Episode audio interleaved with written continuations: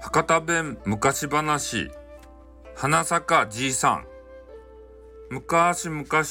あるところに正直者のじいさんとばあさんが住んどりました。それでなんか川の方からワンコの鳴く声がキャンキャンキャンキャンってあの聞こえてきたんでじいさんがそれを聞きつけてなんか川でワンコが鳴きおるぞ。ちょっとばあさん行こうやっていうことでばあさんがちょっと編み物しよったけどそれをあのやめさせてあの連れて川に行きました。川に行ったところワンコがなんか知らんけど溺れたかなんか知らんけどあのずぶ濡れでプルプルプルプル震えよったです。でかわいそくなってじいさんがあのワンコ抱きかかえてあの行こうと思ったらあの川の上の方からどんぶらこどんぶらこでなんか知らんけど桃みたいなのがあの巨大な桃が流れてきたけどワンコがかわいそかったけんそれ無視してあの家に帰りました。で家であのあ色いろりとかなんかあの暖炉かなんか知らんけどそれで、えー、温めて、えー、ちゃんとあの復活させてやってあのあのあのワンコの餌をやりました。そしたらワンコがえー、みるみるうちにあの回復して可愛かです。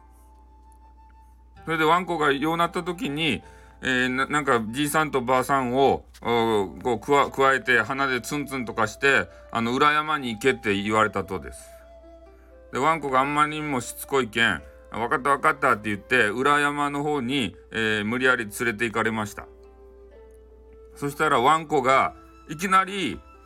あの言葉喋って「ここほれワンワン」とか言うけんでびっくりして「お前喋れたとや」ってじいさんは言いました。ばあさんは腰を抜かしてそこでうずくまりました。でワンコはもうそういうの無視して「ここほれワンワン」ってずっと AI みたいにずっと言います。であのもうしゃんなかねと思ってあのクワ持っとったけんそれであの掘りましたそこばそしたらなんか知らんけど、あの手応えがありました。ザクって言いました。なんやなんやってこう、な、中見てみたら、あの黄金のあの金貨がいっぱいそこに入っとったとです。白はお前はあの盗んでここに入れたとかって言うたけど、その犬の名前白ってつけたけど、あの言うたら、白はもう何も喋らさんかったとです。もうここほれワンワンってしか言えん犬やなって思って。それであの小判あのもったいないけん全部風呂敷に詰めて家に持って帰りました。で白馬家で可愛がりよったら隣の意地悪かおじいさんとおばあさんがなんか覗いとったらしくて、えー、その白馬ちょっと貸してくれんねって言ってあの言ってきました。ちょ隣のおじいさん小赤犬あの貸しました白馬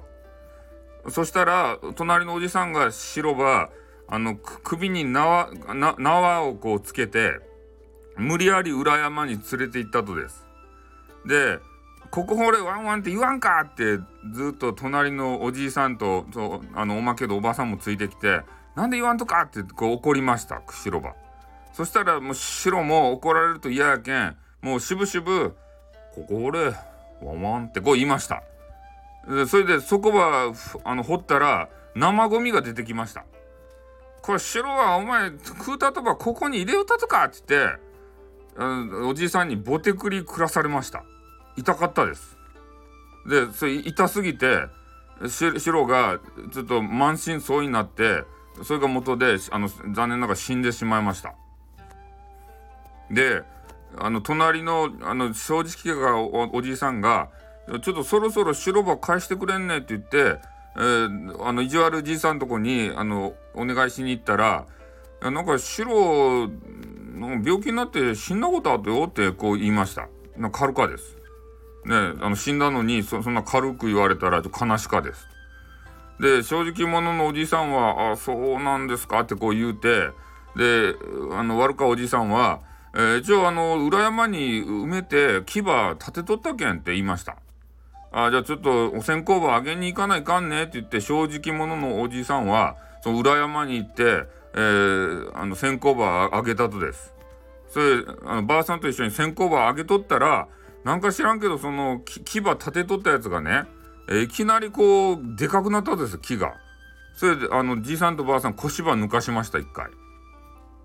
で、えその木ば見てからねあこれでちょっと薄葉あの作ってから、えー、あのなんか餅葉それであのつこうかねって言って。ねきねと薄葉作ってつこうかねって言って。そうやって言いました。でばあさんはよかねって言いました。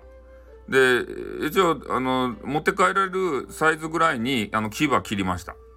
でまあ家に持って帰って半ば切り抜いてでばあさんにちょっと餅葉準備させてあの2人で餅葉つきました。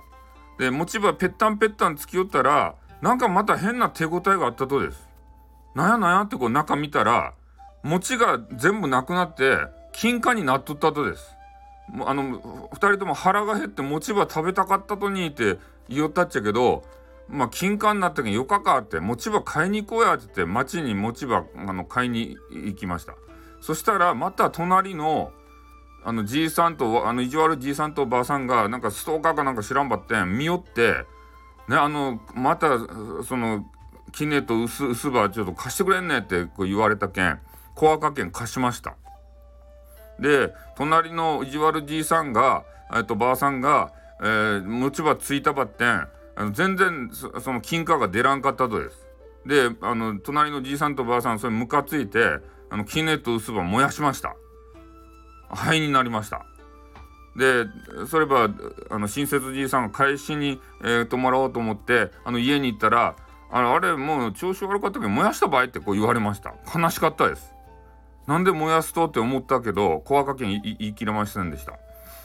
で、うん、せっかく、えー、そう城が、ね、あの死んで木になって、えー、そればねくり抜いて木ねと薄葉作ったけん、えー、その灰だけでもちょっと返してくれんじゃろかいって言うたら「あ持ってきやい」って言ってからあの灰はあのももらいました。でその灰を大事に抱えてちょっと山にまこうかねって言ってばあさんば連れて、え親切じいさんは山に行ったとです。でその灰ばまこうと思って灰ばちょろちょろって巻いたところえー、枯れとった木にその灰が飛んでいってなんか知らんけど桜が咲いたとです。びっくりした。桜がいきなり咲くけん。びっくりした。それでそこにあのたまたま殿様が通り寄って家来と殿様が通り寄ってそれば見て「お前はすごかね?」って。そげな灰ば飛ばしただけであの枯れ木に桜ば咲かせられるとや。もう花咲かじいさんやないやって。もっと見せやいって言ってそげん言われたけん。あの正直じいさんはあの木木の上に登っていってねあの白ありがとう白ありがとうって言いながらあの木木に枯れ木に、え、その灰葉をこう飛ばしまくって桜葉咲かせまくったとです。そしたら殿様がめちゃめちゃ喜んでもうほんとめっちゃ心の底から喜んだとです。焦げな切れか言葉できるとやってイリュージョンやなかやって。ねお前すごかねって。もう褒美ば取らせるけん後であの後ろに気合いって言いました。でそれば見よったあのストーカーみたいなあの隣の意地悪じいさんが、えー、そのとあの殿様を呼び止めて「あ私もできるとですよ」って「ちょっとこっち来てちょっと見てくれんですかね」って言って、えー、殿様ば呼び寄せました殿様は、えー、そういうあの派手なことが大好きやけん「あお前もできるとやあそれやったらちょっと見たかばい」って言ってあのついていきました。で隣のおじいさんはあのただのあの灰灰を、えー、ただなも白の灰とかじゃなくてただの灰をあの振りまいたら、えー、なるかもしれんって言って一か八かにかけました。そしたら、えー、枯れ木にあの灰をかけたっちゃけどいつまでたってもあの花が盛んでもうそのあ辺り一面が灰だらけになって殿様も家来もおじいさんも何もかんも灰だらけになりました。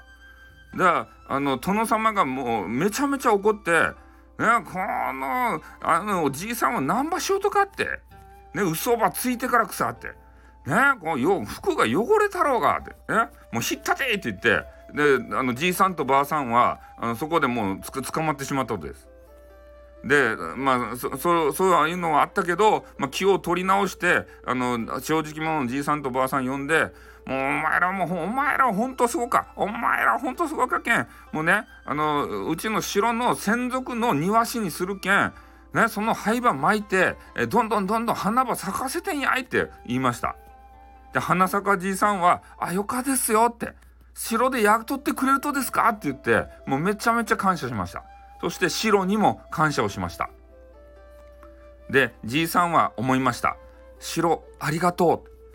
本当に城のおかげで、えー、こういう豪華な暮らしができるようになりました。城天国でもあの笑顔で暮らしやね。ねお腹すいとらんや。って。もうめちゃめちゃあの城が死んだ後も、えー、じいさんは城のことを思っておりました。おしまい。